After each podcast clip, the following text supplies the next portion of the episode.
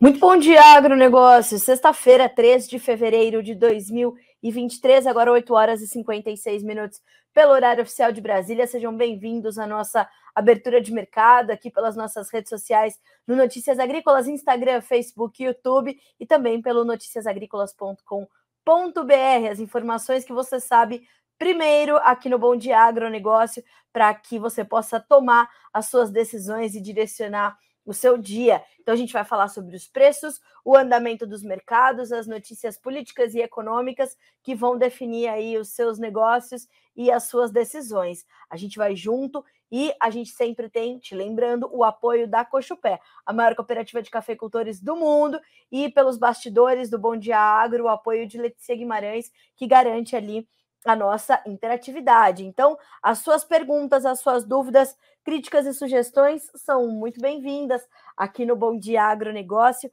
Mande os seus questionamentos que a gente quer saber como te ajudar, que informações você precisa sobre quais mercados você quer saber mais agora, tá? Então vá mandando, compartilhe essa, essa conversa com os seus amigos, com os seus colegas de trabalho, com os seus colaboradores, enfim, vamos juntos, portanto, na manhã desta sexta-feira, trazendo informações importantes. Vamos falar sobre os mercados de soja, milho, principalmente a demanda por ambos lá nos Estados Unidos. A gente tem cotações pressionadas para soja aqui no Brasil. A gente vai falar sobre o clima na Argentina e uma das menores áreas com, é, é, cultivadas com soja nas últimas temporadas, nos últimos anos. Esse é um dos nossos destaques. Vamos falar também sobre a questão da Amazônia, legal, porque estão querendo dividir o bioma em cinco macro-regiões, macrozonas. A gente vai falar sobre isso, a gente vai falar sobre as prévias e perspectivas para inflação no nosso país. Então, tem muita informação importante para que você nos acompanhe por aqui.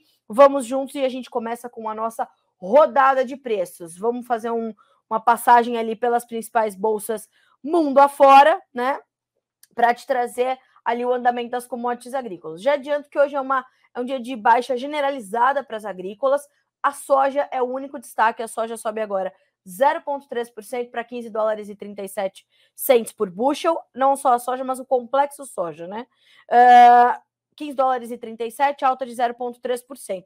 Vou até trazer já farelo e óleo, Uh, o farelo subindo meio por cento agora para 494 dólares por tonelada curta. O óleo de soja tem um, um ganho um pouquinho mais tímido, 0,07% de ganho para 60 centos mais 98 por libra-peso.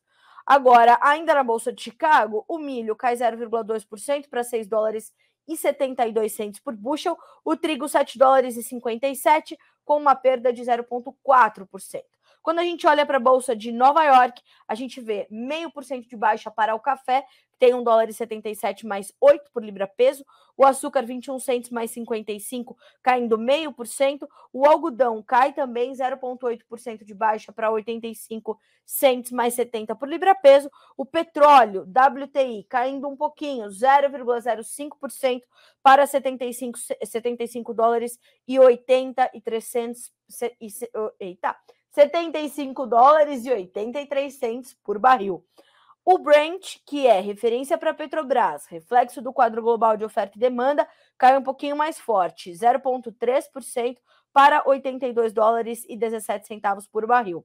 No gás natural, time das altas também, 0,04%. Uh, ah, nós temos ainda baixa no ouro de 0,1% e a prata caindo 0,3% na manhã desta sexta-feira. O cobre sobe 0,9% de ganho, o dólar index tem uma pequena baixa de 0,2% para 101.422 pontos agora. Nós podemos olhar também para o fechamento na bolsa de Dalian, mercado futuro chinês, no levantamento da Agriinvest Commodities. O farelo fechou em queda, o óleo de soja também recuando, o suíno vivo fechando em baixa também. O destaque é o milho, que subiu um pouquinho nesta sexta-feira. Veja só o que nos diz Eduardo Vanin, trazendo o seu retrato inicial também no mercado na manhã de hoje. Bolsas em queda. Parece que a euforia após a reunião do Federal Reserve passou. Hoje é dia de olhar o mercado de trabalho americano. O dado mais aguardado é a evolução dos salários. O cenário perfeito seria uma desaceleração maior na tendência de alta dos salários e mais pessoas buscando emprego, ajudando a reativar a economia. China em queda, petróleo e commodities de lado. Ouro em baixa. A Apple reportou queda nas vendas pela primeira vez em três anos e meio. As vendas de espaço publicitário do Google caíram mais do que o esperado. Os Estados Unidos querem mandar mais armas para a Ucrânia. A gente vai falar também sobre esse novo momento da guerra Rússia e Ucrânia, dessa nova ofensiva russa, que já tem é, essa contrapartida de novos tanques sendo enviados não só pelos Estados Unidos, mas também pela Alemanha, né? Então a gente vai falar sobre essa nova ofensiva. É um ponto importante aqui do nosso do, dos nossos destaques, né? Bom, nós trouxemos esse movimento das commodities, mostramos ali uma baixa do dólar index, uh, e hoje a gente vai começar o nosso Bom Dia Agro falando justamente sobre essa questão do câmbio, né? A gente tem recebido aqui muitas perguntas, a, a necessidade de realmente termos esse entendimento do mercado cambial agora. Nessa semana, o dólar chegou a testar menos de cinco reais, né? Fechou, é, chegou a trabalhar com 4,94, 4,95 e de fato a gente tem, portanto, esse, esse ponto aí de sinalização. Então, ontem nós tivemos ali uh, o menor valor para fechamento desde agosto, de acordo com as informações das, dos levantamentos das agências de notícias, e isso aconteceu depois do Banco Central sinalizar juros altos por mais tempo. Veja só o que diz a Reuters. O dólar se recuperou depois de mais cedo ter, cedido, uh, ter sido negociado abaixo do nível de R$ reais pela primeira vez em oito meses, mas ainda fechou no menor fechou no menor patamar desde agosto, ontem, nessa quinta-feira, depois que uma nova desaceleração no ritmo de aperto monetário nos Estados Unidos e a sinalização de juros elevados por mais tempo no Brasil pintaram um quadro de diferencial de taxas favorável à divisa doméstica. Uh, nessa tarde de quinta-feira, o índice dólar uh, contra uma cesta de pares fortes subia mais de 0,6%, no que agentes de mercado chamaram de ajuste depois de o indicador ter caído para o seu menor patamar em nove meses na véspera. Então, além da gente ter uma, desvalor, uma, uma valorização do real, nós temos também uma desvalorização do dólar frente a outras moedas também. Percebam que hoje esse movimento continua, né? Como eu falei, o dólar index agora cai 0,2% para 101.425 pontos. Então a gente olha para isso uh, e percebe que a gente ainda tem essa volatilidade forte à frente. O dólar em queda continua sendo é, uma, uma máxima aí dessa semana, né? Foi um ponto de bastante atenção. Mais do que isso, a nossa balança comercial, que continua favorável, continua trazendo mais divisas para o país, ajudando nesse movimento de queda da moeda americana. Então, a gente tem uma costura de situações agora para que haja realmente essa baixa do dólar, uh, e isso já sinaliza ali alguma pressão sobre a formação de preços de alguns dos nossos itens que exportamos, como a soja, por exemplo. A gente tem bons patamares para so a soja em Chicago, mas a gente tem um dólar mais baixo, além de uma pressão nos prêmios. Então, ontem, um dos destaques, inclusive, do Vitor Martins, que é uh, Risk Manager da Hedgepoint Global Markets, em entrevista ao Alexander, uh, no fechamento do dia, ele dizia que os preços da soja já perderam 20 reais por saca em duas semanas. E parte desse movimento se dá em função da baixa do dólar, além, como eu disse, de preços, uh, de prêmios pressionados também no Brasil. O mesmo vai se dar para o milho, o mesmo vai se dar para o café, o mesmo vai se dar para o trigo. A pressão e a influência do câmbio, ela continua muito forte. A gente vai ter que continuar olhando para essas expectativas do mercado, para quais serão as notícias que partem ali da equipe econômica do governo Lula, para a gente entender se isso continua ou se esse movimento de baixa do dólar tem vida curta ou movimentos pontuais diante desse cenário que a gente é, observa nesse início de fevereiro, né? Finalzinho de é, finalzinho de, de janeiro, começo de fevereiro. Então, vamos observar, vamos continuar acompanhando para saber quais serão os desdobramentos e, claro, a interferência disso na formação dos preços das commodities agrícolas, não só das commodities, mas dos insumos também, porque esse dólar mais baixo nos sinaliza uma, uma melhora nas, nas nossas relações de troca, caso os insumos caiam uh, na mesma medida. Então, vamos olhando para isso. Aliás, vamos buscar aqui abrir, enquanto estamos conversando, as informações de Jefferson Souza, analista de fertilizantes da Agriinvest Commodities, que já vem pontuando nos últimos dias que os fertilizantes, os agroquímicos, têm apontado é, preços mais acomodados nesse início de 2023, favorecendo inclusive essas relações de troca para soja, para milho, para algodão. Uh, e a gente vê que, claro, essa, essa questão do dólar tem impacto direto nessa condição, né? Então, a gente tem acompanhado e qualquer novidade a gente vai, atuali vai atualizando vocês por aqui, porque o, a baixa do dólar ou a alta dele, ela sempre é essa faca de dois gumes, né? Isso é muito comum e o produtor já está quase que acostumado com essa situação. Ele sabe que o dólar em queda forma preços menores para ele, mas ele sabe que também forma custos de produção mais acessíveis. Então, vamos tentar fazer aí essa, né, esse equilíbrio, boa gestão, estratégia, comercialização eficiente, e aí vamos avançando, né? É importante que a gente tenha agora essa perspectiva. Bom, ainda falando um pouquinho sobre macroeconomia, sobre os cenários todos, vamos falar também sobre as perspectivas de mais inflação que estão sendo apontadas pelas instituições financeiras, segundo pôde reportar hoje o Valor Econômico, o jornal Valor Econômico, que ouviu o BNP Paribas apontando que as suas revisões para o IPCA, o Índice de Preços ao Consumidor Amplo, foram revisadas para cima, de 5,5% para 6,5% para 2023 e de 4% para 5% em 2024. No curto prazo, para esse ano, o cenário passou a incluir o retorno dos impostos federais sobre os combustíveis, e isso já é um ponto importante para garantir que essas revisões para a inflação sejam uh, aconteçam para cima, né? Essas correções sejam para cima. Mais do que isso, uh, nós temos também uh, a sinalização mais firme da equipe econômica do governo federal de que a re reoneração dos combustíveis pode mesmo acontecer a partir de março, além da deterioração das expectativas de inflação terem também trazido essa, essa condição abre aspas, para Gustavo Arruda, chefe de pesquisa para América Latina no banco PNB Paribas. Estávamos na dúvida, mas decidimos considerar porque há uma demanda clara no governo por mais gastos e houve comentários recentes de que os impostos voltariam. Fecha aspas. Então, neste cenário, neste ambiente, é que houve então essa revisão para cima dessas, dessas projeções para o IPCA, para a inflação em 2023 e em 2024 no Brasil. Bom, na sequência, a gente segue falando aqui ainda das questões políticas e econômicas. É, lembrando, né, pessoal, a gente traz aqui é, o máximo de, de perspectivas e novas, e novas visões, novos horizontes, novas análises para que vocês possam ter uma pluralidade de opiniões para ajudar na tomada de decisões. Isso é completamente importante também para que vocês possam ter o entendimento completo do Brasil que está se desenhando, né?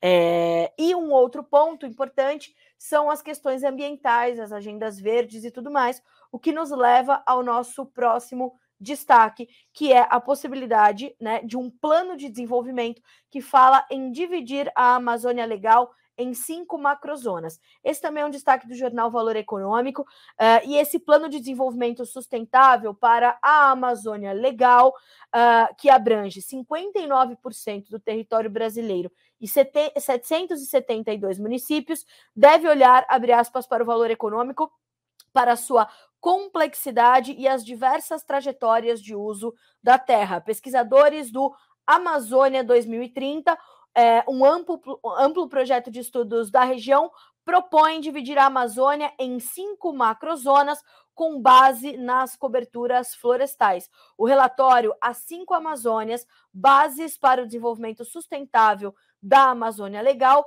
faz essa divisão, portanto, uh, traz essa, esse olhar sobre, claro, né, a questão é, social, econômica e ambiental, mas a gente precisa lembrar, né? As agendas sustentáveis elas estão muito além do desmatamento, elas estão muito além das questões só ligadas à Amazônia, tão tão pouco em relação só à Amazônia Legal, que é realmente uma região muito rica, mas ela precisa ser aprofundada. A questão precisa tratar principalmente das pessoas, é levar viabilidade econômica a essas regiões, tirando esse discurso romantizado sobre as questões da Amazônia e olhando para isso com profundidade. O que pretende este plano? Qual é o objetivo deste plano, né? É olhar para as pessoas, é olhar para a, para, para a floresta ou é olhar para o cômputo geral?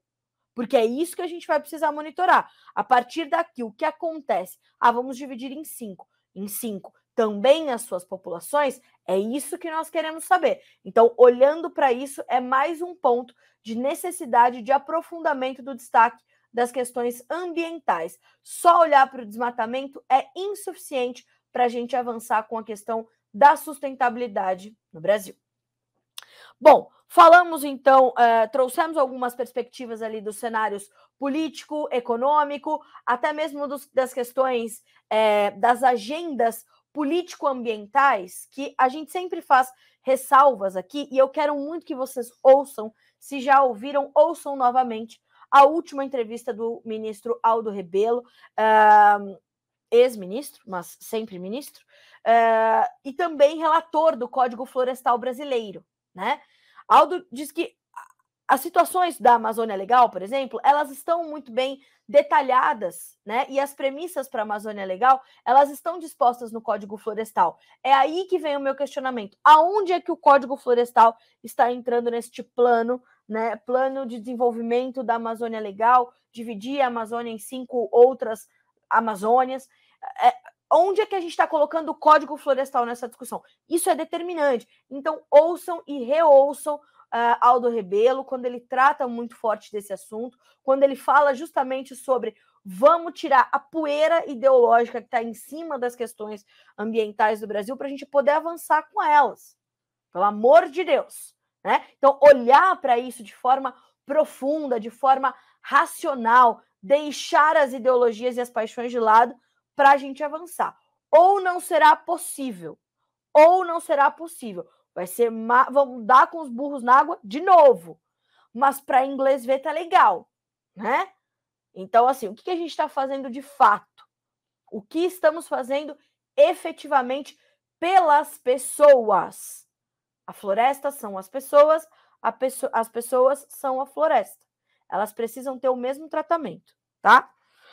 Bom, Agora, virando a nossa chave para os assuntos do agronegócio, a gente vai começar a tratar das questões dos programas de exportação de soja e milho dos Estados Unidos, que têm mostrado realidades completamente diferentes e que têm, portanto, é, é, é, elas vêm trazendo, essas informações vêm trazendo também interferências completamente diferentes para o andamento das cotações da soja e do milho na Bolsa de Chicago. Hoje eu falei, a soja é um, um ponto fora da curva no, no mercado dessa sexta-feira, é, o único, é a única entre as commodities que opera em campo positivo, enquanto todas as demais recuam, e isso parte uh, se dá por conta dessa, dessa força do programa exportador norte-americano. De acordo com os números que ontem foram divulgados pelo USDA, o Departamento de Agricultura dos Estados Unidos, nós temos já comprometidas pelos Estados Unidos mais de 47 milhões de toneladas de soja com a exportação.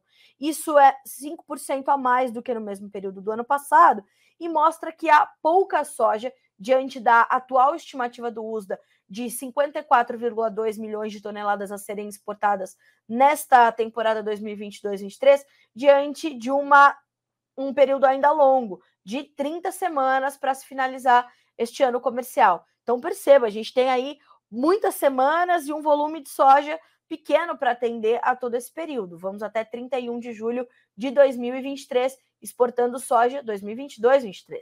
Então, o programa de exportação norte-americano está bem forte.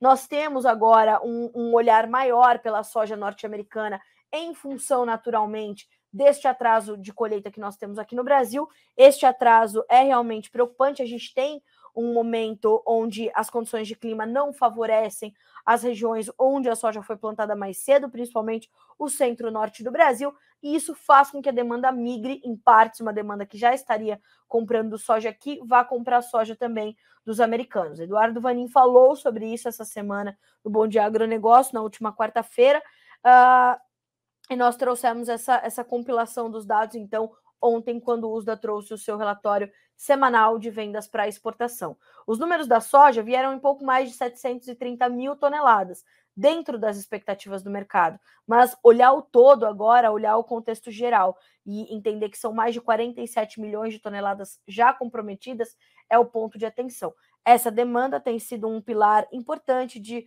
suporte para as cotações, né, na, na, na Bolsa de Chicago também. Então, a gente olha para isso como um, um, ponto bastante importante e de necessidade da gente monitorar, né? Vamos acompanhar, vamos entender como é que as coisas vão caminhando na sequência. Na contrapartida, na contramão, o programa de exportações de milho está bastante lento, né? E nós temos ali uma diferença gritante em relação ao mesmo período do ano passado. A gente está falando de 40 e. Vamos lá. 43% a menos do total já comprometido com as exportações, né? É, pelos americanos, e um total de, de comprometimento é, de 25 milhões e 600 mil toneladas, 25 milhões 631 mil e 900 toneladas de milho que já foram vendidas. Olha só o que explicou o Eduardo Vanin. O Brasil já não é mais vendedor para meses curtos. O milho argentino está caro e a logística de escoamento no Mar Negro está muito lento. O milho americano é a única alternativa para muitos importadores até julho, ou seja, pode ganhar um pouco mais de fôlego então este programa de exportação de milho dos americanos nos próximos nas próximas semanas, né? Uh, até porque a gente já começa a registrar esses números na semana encerrada em 26 de janeiro, as exportações ou as vendas para exportação de milho daquela semana, né, pelos americanos, foi de 1 milhão 593.200 toneladas. Então, nós temos ali essa, essa necessidade de ganhar ritmo do, das exportações de milho e exportações de soja já muito aquém da necessidade, já muito à frente da necessidade, na verdade, né? Então a gente já tem números consideráveis aí para olhar para a soja, mas a necessidade do milho de ganhar esse ritmo que está previsto com as outras origens menos competitivas neste momento, tá? Então, olhar para isso vai ser bem importante, porque isso vai ajudar a direcionar as cotações para soja, para milho lá na Bolsa de Chicago. E também, claro, né, como é que vai ser a dinâmica do produtor americano? Ele vai vender, não vai vender? Tem soja para vender, né? Então, vamos atender a essa, a essa necessidade de monitoramento. Mais do que isso, semana que vem tem um novo relatório mensal de oferta e demanda do USDA, Departamento de Agricultura dos Estados Unidos. Como é que virão os números da demanda? Será que o USDA pode revisar para baixo as exportações norte-americanas de milho, como já fez em janeiro, ou vai manter esse número, né? É, vai levar para cima os números da soja, vai manter? O USDA estima que em todo o ano comercial os, os americanos exportem 48,9 milhões de toneladas de milho, 54,2 milhões de toneladas de soja.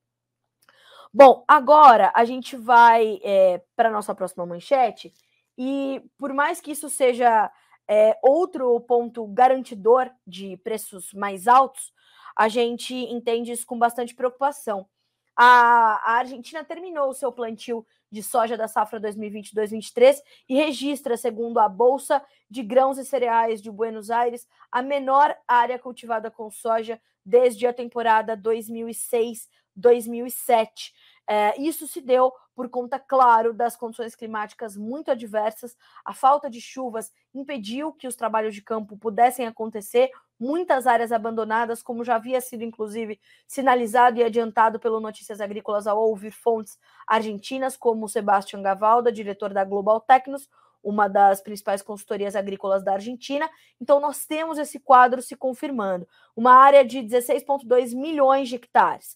Então, nós temos ainda um cenário não só de, de, de, produtividade menor, de potencial produtivo que se perde a cada dia diante da falta de chuvas por lá, mas também a menor área, então, desde a safra 2006-2007 uma situação bastante calamitosa para os argentinos. Segundo ainda a Bolsa de Buenos Aires, essa área que caiu 100 mil hectares em relação à campanha anterior representa essa, essa, esse, esse retrato complexo e difícil da safra 2022-23 dos argentinos. Também por isso, o Banco Central do país anunciou algumas medidas para o setor agrícola que foi atingido pela seca. Nós estamos ainda buscando mais buscando mais informações, mas a instituição garantiu que vai incluir neste pacote uh, termos mais flexíveis sobre a inadimplência do setor e as linhas de crédito subsidiadas. O que a gente mais quer saber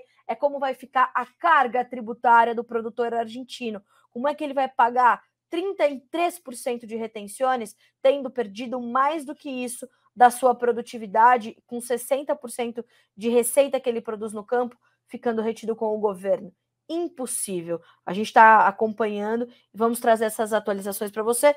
Não se esqueça que a partir de amanhã, Daniel Olive, diretor do Notícias Agrícolas, embarca com o seu Ginaldo Souza e um grande time no Crop Tour Argentina 2023, capitaneado ali pelo Grupo Labore, pelo seu Ginaldo experiente, seu Ginaldo Souza, para trazer informações em loco para nós da safra 2022-23 da Argentina.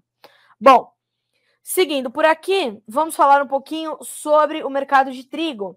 Uh, e na verdade a gente já vai emendando ali com as novas notícias da, da guerra né? Uh, e a gente tem visto um mercado bastante volátil, mas também focado nessa, nessa busca por caminhos e tentando ali entender, principalmente qual será a sua realidade de oferta diante de todas as, as dificuldades que tem ali registrado nas principais origens produtoras, seja por clima, seja pela guerra, enfim. Vamos ver como é que está a Bolsa de Chicago hoje para o mercado do trigo. A gente tem o mercado no vermelho, como eu falei, todas as commodities recuando, a exceção é a soja. Março, para o trigo, 7,56, 4 pontos mais 75 de baixa. O maio, 7 dólares e 67, caindo 4 pontos mais 75. O julho, 7 dólares e 72, 3 pontos e meio de baixa. Mesma perda para o setembro, que vale 7 dólares e 79. A gente tem aqui algumas informações é, sobre a nova safra de trigo dos americanos, e essa é uma preocupação, e essa é uma preocupação que começa a entrar no radar mais forte, porque já já nós teremos ali todas as condições uh, de definições de área pelos produtores americanos. Vamos botar mais soja, mais milho, mais trigo, o que está dando mais dinheiro, qual é o sentimento do americano, como é que está o seu custo de produção. A gente está levantando tudo isso por aqui.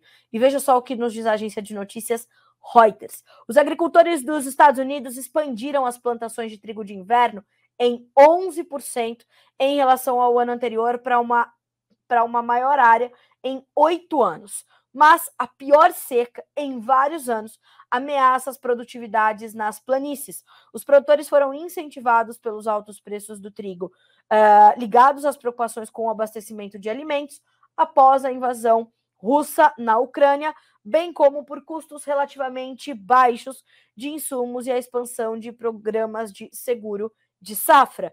Mas mesmo com, mesmo com os acres adicionados, há dúvidas sobre as perspectivas de colheita, especialmente em importantes estados produtores como Kansas e Oklahoma. Um aumento na precipitação dos últimos dias é benéfico, mas não será suficiente para reviver a safra, dizem os especialistas. Dessa forma, veja só agora a preocupação e parte do que se observa da baixa em Chicago. As exportações de trigo dos Estados Unidos projetadas para as mínimas mínimas em 51 anos no ano comercial iniciado em 1 de junho de 22, provavelmente não melhorarão significativamente na próxima temporada, tá? Então, as exportações de trigo da safra 22-23 são as mínimas esperadas para 50 e um anos pelos americanos. Então, a gente não pode esquecer também que o trigo de inverno dos Estados Unidos representa cerca de dois terços da produção do país, uh, o restante é plantado na primavera. E nós tivemos a perda dos Estados Unidos nos últimos anos deste mercado para outros países, como a própria Rússia. A Rússia é muito competitiva no mercado de trigo, a própria Ucrânia, mas como a gente está ali prestes, né? Em 21 dias a gente completa um ano de guerra entre Rússia e Ucrânia, a dinâmica deste mercado mudou completamente. Os dois países que estão cor no coração da produção e da exportação estão em guerra por um ano. O Mar Negro tem a sua logística garantida, porém, porém dificultada, comprometida e cara. Não se esqueçam que uma das primeiras notícias que nós demos neste ano foi de que as seguradoras já não querem mais assegurar os navios que estão ali indo para os portos da região do Mar Negro. A situação é muito séria. Por quê? Vamos para o nosso próximo destaque? Essa nova ofensiva da Rússia uh, frente à Ucrânia e a Ucrânia recebendo novos tanques dos Estados Unidos e da Alemanha. A, a simbologia desse envio ela é muito séria, né?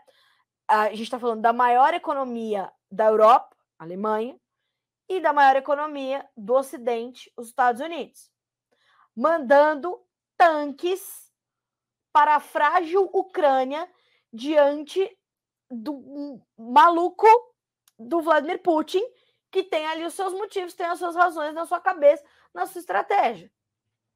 E já mostrou que não vai ceder, Zelensky já mostrou que não vai ceder, mas as pessoas estão morrendo. As perdas humanitárias estão acontecendo. O comércio internacional está perdendo. Tudo se perde, é guerra, né? E aí a gente tem toda essa situação. Uh, a gente vê essa, né? Eu até separei aqui uma notícia sobre essa questão dos tanques e é muito louco que a gente pode pode noticiar hoje, né? Após meses de recusa em enviar para a Ucrânia armamentos pesados, Estados Unidos e Alemanha mudaram de postura e reforçaram o apoio contra a Rússia. Uh, existe uma percepção de que é agora ou nunca. O que exatamente, né? É esse novo momento do conflito. Uh, se isso não acontecer agora, é possível que a Rússia consiga, de fato, retomar vários territórios que foram tomados no início do conflito. Portanto, a situação ucraniana fica mais complicada, explicou um professor de relações internacionais uh, às agências de notícias. Uh, diante de, uma de mais uma ofensiva russa, Kiev recebe, nesta sexta-feira, dia 3, uma cúpula com presença de líderes europeus, um movimento de renovação de votos em favor da Ucrânia. Não deu certo. Pode ser que não dê certo de novo, mas vamos tentar. É o que dá para fazer agora. Então vamos embora, né? É o que dá, é o que dá para fazer. É, a Folha noticiou que o Putin está, inclusive, reiterando a ameaça nuclear em Stalingrado e volta a associar a Ucrânia ao nazismo. Isso já deu problema lá atrás. A ONU se reuniu, disse: ó, vá com calma, Vladimir Putin, com a sua guerra retórica. A, a, a, a OTAN está dando sinais: ó, não faça isso, não faça isso, não faça. Não deu certo e continua então essa situação toda. Então, senhoras e senhores, a gente está nessa situação toda, é uma situação grave, a situação é de colapso, a Ucrânia já está colapsada, mas continua. E ontem a, a, essa reportagem da Folha diz o seguinte: o presidente da Rússia, Vladimir Putin, fez da comemoração dos 80 anos da Batalha de Stalingrado uma oportunidade para atacar a Ucrânia e seus aliados do Ocidente, exatamente como era esperado. Então, o Vladimir Putin, ele é, é, é uma. Né, ele já mostrou que não está blefando, e mais do que isso, ele não tem medo de dizer e tão pouco de fazer, mas ele é completamente previsível, né? Mas mesmo assim, segue o seco. O chefe do Kremlin visitou a cidade, palco da disputa mais sangrenta da Segunda Guerra Mundial, e agora é chamado de Volgogrado, e reiterou o discurso de que sua ofensiva no país vizinho seria parte de uma luta renovada contra, contra grupos neonazistas. Abre aspas. De novo e de novo temos que repelir a agressão do Ocidente. É incrível, mas é um fato. Estamos novamente sendo ameaçados por tanques Leopard alemães com cruzes neles, disse Putin a uma audiência formada por oficiais do exército e por membros de grupos patrióticos locais. O líder russo faz dupla referência aos blindados anunciados por membros da OTAN como reforço ao arsenal de Kiev e aos símbolos utilizados por, for por forças ucranianas que guardam semelhanças com insígnias nazistas. Então, senhoras e senhores, é um momento grave do mundo, da geopolítica mundial. A gente está falando de uma guerra que vai completar um ano. É sério, o que está acontecendo é grave, é triste e é muito ruim. É, é muito ruim a gente, um ano depois, ainda estar é, registrando situações como essa, né? Eu espero que daqui a alguns meses a gente possa estar aqui juntos no Bom de Agronegócio dizendo a guerra acabou. Porque é 2023, não é possível que a gente não ache, ache outra forma de resolver essa situação. Todas essas situações, né? Enfim. Senhoras e senhores, seguimos aqui no nosso Bom Dia Agronegócio. E mais do que isso, agora a gente vai. Trouxemos aqui as principais manchetes, o que é destaque na grande mídia, o que é destaque no Notícias Agrícolas. Vamos falar agora uh, diretamente com vocês que estão mandando as perguntas para nós. Por que, que eu tenho deixado as perguntas para o final, tá, pessoal? Para que a gente possa aqui abranger um maior número de assuntos e aí eu consigo falar com vocês no final, né? Consigo dar mais atenção. Uh, e se eu estou falando uh, sobre um assunto que você depois vai me perguntar, também não tem problema, tá? Não fique acanhado, pode mandar suas perguntas. No YouTube está aberto a nossa linha de, de comunicação, no Instagram, no Facebook tem uma, um botãozinho ali do lado do meu do, da minha carinha no, no noticiasagricolas.com.br escrito faça sua pergunta. Por lá também dá certo, tá? Onde for mais confortável para ti. Vamos lá. Uh, quero primeiro aqui mandar bom dia pro pessoal que está mandando bom dia: o Carlinhos Augusto, o Ronaldinho Chipla, o Márcio Fagundes, a Paloma Diniz, o Giovan, uh, o Giovano, Reis e Moela, uh, Dona Rita Cabrita está aqui conosco também. Rita Cabrita, Rita Cabrita é pra gente, né? Rita de Cássia. o Vaqueiro José falando conosco da Paraíba, bom dia. O seu Aparecido Pereira, Uh, vamos lá, vamos lá, vamos lá. O Ednei, Ednei Santos de Tupanciretã, no Rio Grande do Sul. Tá difícil a situação para vocês aí em Tupanciretã, né? Meu Deus do céu, falamos com o prefeito da cidade essa semana para o Realidades da Safra, 100% de perda no milho do sequeiro, a soja está perdendo e está perdendo e está perdendo. Vamos acreditar, né? Vamos acreditar que a compensação virá de alguma forma. Uh, o Norberto Pinesi de Americana, São Paulo, Uh, vamos falar com ele já já. O pessoal da loja Café da Loura, sempre com a gente também. É, vamos lá. Sobre a, pedindo aqui sobre as informações sobre a cotação do café. Vou começar com o Instagram, já chegou no YouTube, tá, pessoal? Vamos começar aqui com uh, o Norberto Pinese, de Americana São Paulo. Como é que está o mercado de softwares para o setor agrícola? Como é que está a qualidade das opções para solução de gestão de safra? Olha, Norberto, a gente está, acho que num dos um dos picos desse setor, um dos picos desse mercado. Né? Nós temos startups, inclusive, inclusive startups sendo é, premiadas no Fórum Mundial de Economia, é, voltadas para o agronegócio, voltadas para a gestão de safra, voltadas para comercialização, voltadas para entendimento dos custos de produção. Então, este momento é um momento importantíssimo para esse mercado. É, as, tem uma iniciativa, inclusive, chamada Hackatagro, que é né, aquela. Claro que é uma referência ao hackathon, quando você tem ali inúmeros programadores reunidos para tratar de achar soluções tecnológicas né, é, para esse setor. E a gente tem muita evolução rápida das startups, desses softwares, as empresas, as grandes empresas né, de máquinas, elas estão buscando também ampliar o seu portfólio, com esses aplicativos, com esses softwares que vão ajudar a otimizar não só os resultados dos seus maquinários, né, dos maquinários que elas vendem, mas ajudar o produtor com um plus, ou seja, trazer um aplicativo a mais que possa lhe ajudar a colocar os resultados do campo nestes aplicativos para ajudar nessa gestão. Então, é um momento é, é, de destaque né, para a tecnologia no campo, é, nós temos visto muitos governos federais e estaduais, é, quando eu falo federais, é das esferas federal, né? Das, esfera, das esferas federais, uh, buscando, na esfera federal, buscando é, aumentar a nossa con conectividade no campo. Ontem eu fiz uma entrevista com o secretário de Agricultura de São Paulo, uh, o seu Antônio Junqueira, e ele uh, vai entrar no ar no dia 8 de fevereiro. Ele dizia que uma das um dos principais focos da Secretaria Paulista de Agricultura é justamente ampliar a conectividade do produtor, do pequeno e médio principalmente.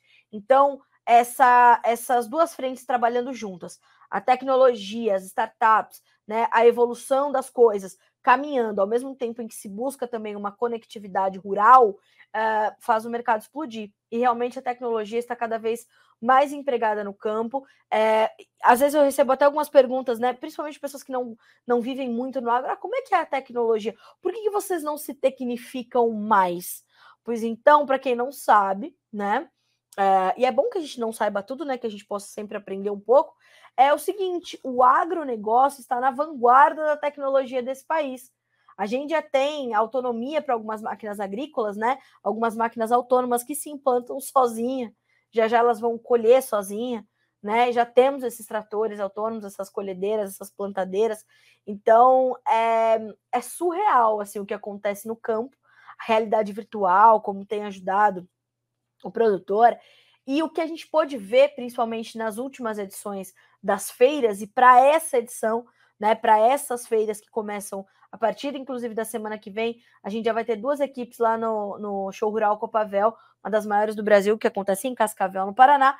É o foco, você percebe nos estandes das mais diferentes marcas, dos mais diferentes setores dentro do agro, que a tecnologia está sempre presente. Sempre tem um aplicativo novo, um software novo para monitorar a questão climatológica, para monitorar produtividade, para monitorar a máquina, para fazer a gestão.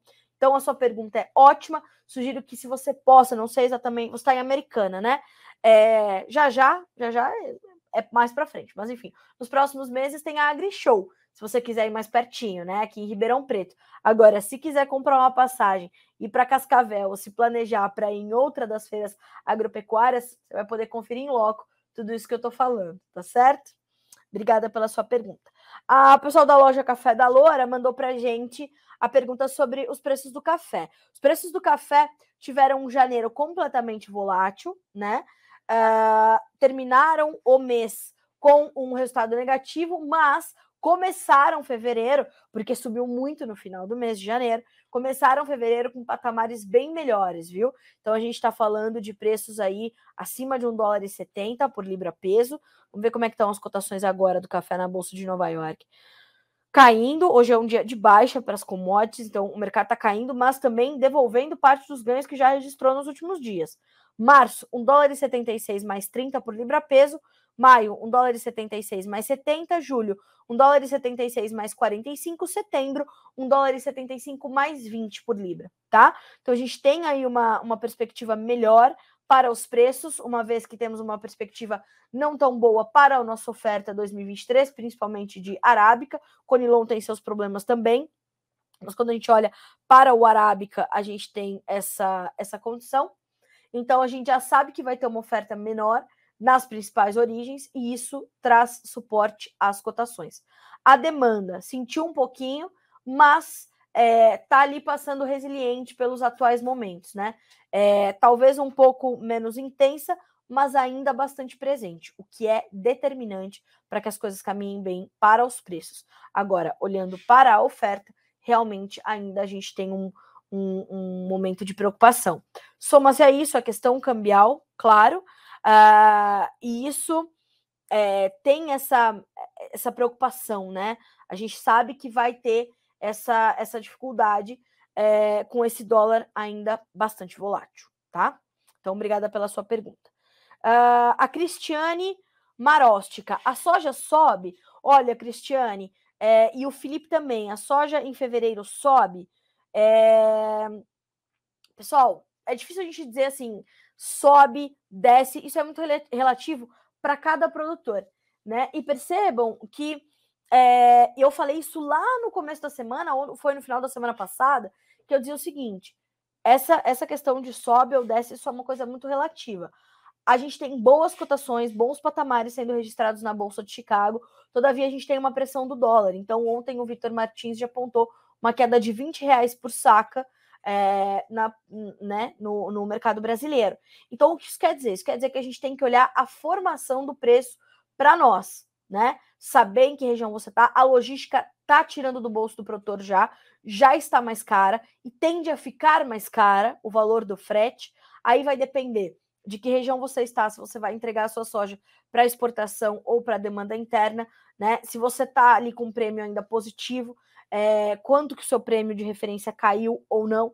Então, isso é muito relativo. Quando a gente olha para a Bolsa de Chicago, a gente ainda encontra uma, um suporte importante para essas cotações, diante, um, da condição da América do Sul, que agora é um pouco mais preocupante em função das condições climáticas, essa seca na Argentina, esse excesso de chuvas em algumas regiões do Brasil atrasando a colheita, mais uma China voltando ao mercado, né? A gente precisa monitorar a demanda chinesa, e também essa questão da, dos programas de exportação fortes lá nos Estados Unidos. E, claro, olhar o mercado de farelo e de óleo, né?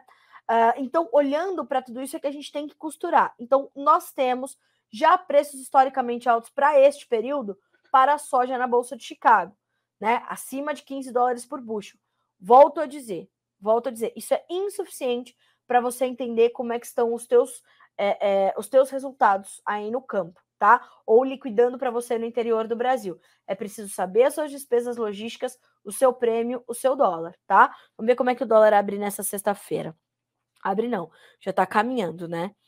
Uh, subindo, porque caiu bastante aí nos últimos dias, né? Testou as mínimas, R$ 5,08, uma perda de 0, de uma alta, perdão, de 0,63% agora, tá bem? Uh, vamos ver aqui na sequência as perguntas. A Gabi Peterli mandando bom dia, bom dia, Gabi, obrigada pela, pela gentileza. No YouTube estão conosco o Felipe Junqueira de Tailândia, no Pará, o José Cabreira de Ribeirão Preto, São Paulo. Acabei de falar de Ribeirão, né? Obrigada, José. A Gisele Miranda, da Fazenda Palmas e Palmeiras, em Dourados, no Mato Grosso do Sul. Nós temos também o Danilo Padovani conosco de Sacramento, Minas Gerais, a Ana Paula da Silva de Passo Fundo, Rio Grande do Sul. Uh, temos também o Leandro, Man, o Leandro Manjabosco, de Augusto Pestana, no Rio Grande do Sul. Muito seco por aqui, safra de soja ficando pior do que a do ano passado. Cadê a nossa chuva? Leandro, pois é, eu espero que essas chuvas cheguem o quanto antes para vocês. Uh, é uma situação muito séria, três anos de perdas para o produtor gaúcho não é, não é pouca coisa, só mesmo para quem é muito resiliente, para quem é muito forte e eu admiro, né? Eu, eu sempre digo aqui, deixo claro, e quem me acompanha sabe a, a minha admiração enorme pelo, pelo produtor brasileiro e o que vocês estão passando é realmente surreal. Então, é, é, é né? É, é difícil da gente entender como é que continua, mas o importante é que continua. Isso para mim é, é, é, o mais importante de fato. Uh, então, senhoras e senhores, acho que eu consegui responder a todos por aqui. Uh, eu agradeço demais, né, pelas, pelas perguntas, pelas gentilezas, sempre. Uh, e a, o Giliar, Giliar Padoim. O valor do milho no sul será influenciado mais pela seca ou pelas cotações na B3? Pelas duas coisas, viu, Giliar? A sua pergunta é ótima. É, e os momentos serão diferentes, né? Os momentos que serão mais é, é, determinantes ali para a gente entender qual será a interferência mais forte. Vamos checar ali o milho na B3 agora. Nesse momento, o milho está operando em campo misto. Veja só. Contrato março, R$ 88,62, cai 0,3%. O maio sobe 0,1% para R$ 89,23. O julho, R$ 86,63, estável. O setembro cai 0,2% para R$ 86,35. A gente tem a interferência do dólar, a interferência das cotações na B3, a interferência da questão climática, a interferência da exportação e a interferência dos negócios no mercado interno tá? Eu vou até buscar aqui se eu consigo uma, uma informação para ti específica para o Rio Grande do Sul na análise de Vlamir Brandalize, Giliar.